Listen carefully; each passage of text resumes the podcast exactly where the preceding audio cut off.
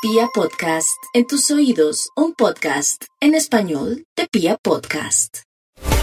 Sí, muy buenos días para todos. Quiero comentarles que ya mañana entra el mes de junio y que avanzamos a la luz de la incidencia del signo de Géminis, en donde hay tres planetas apeñoscados en este tercer signo zodiacal. Y eso quiere decir que estamos ante un periodo maravilloso para reforzar las relaciones con terceros.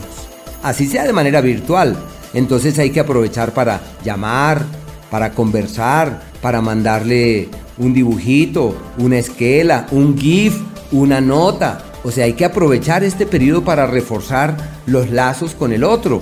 Géminis es un signo conectado con la humanidad y hace parte del triángulo del aire.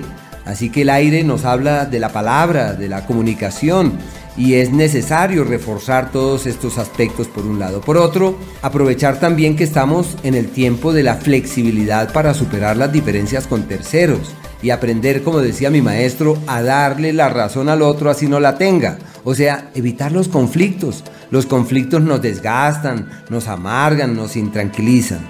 Y por otro lado, como Géminis es el signo de las cosas que van y que vienen, entonces es un periodo también para eh, ofrendar al otro lo que nosotros hemos atesorado, la sonrisa, la palabra, el abrazo, así sea virtual, así que es una época perfecta para reforzar los lazos con terceros. Quienes tienen grupos de trabajo y quienes están interactuando con muchas personas, es una época perfecta para escuchar las quejas, los pareceres, para que a la luz de la concertación y de los pareceres de todos encontremos puntos de equilibrio que nos hagan crecer a todos como familia, como personas, como grupos.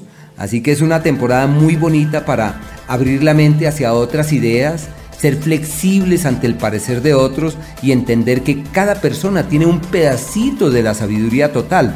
Y si somos sensibles a eso y humildes ante el conocimiento del otro, pues tengan la certeza que todos crecemos, que todos progresamos y que nos sentimos eh, útiles también para el otro, para el grupo, para el trabajo, para la familia, para la humanidad, porque somos seres infinitos. Ahí es que permitir que esa inspiración que de los cielos llega a cada uno de nosotros sea un referente en el que podamos ampararnos y escuchar también la opinión de otros.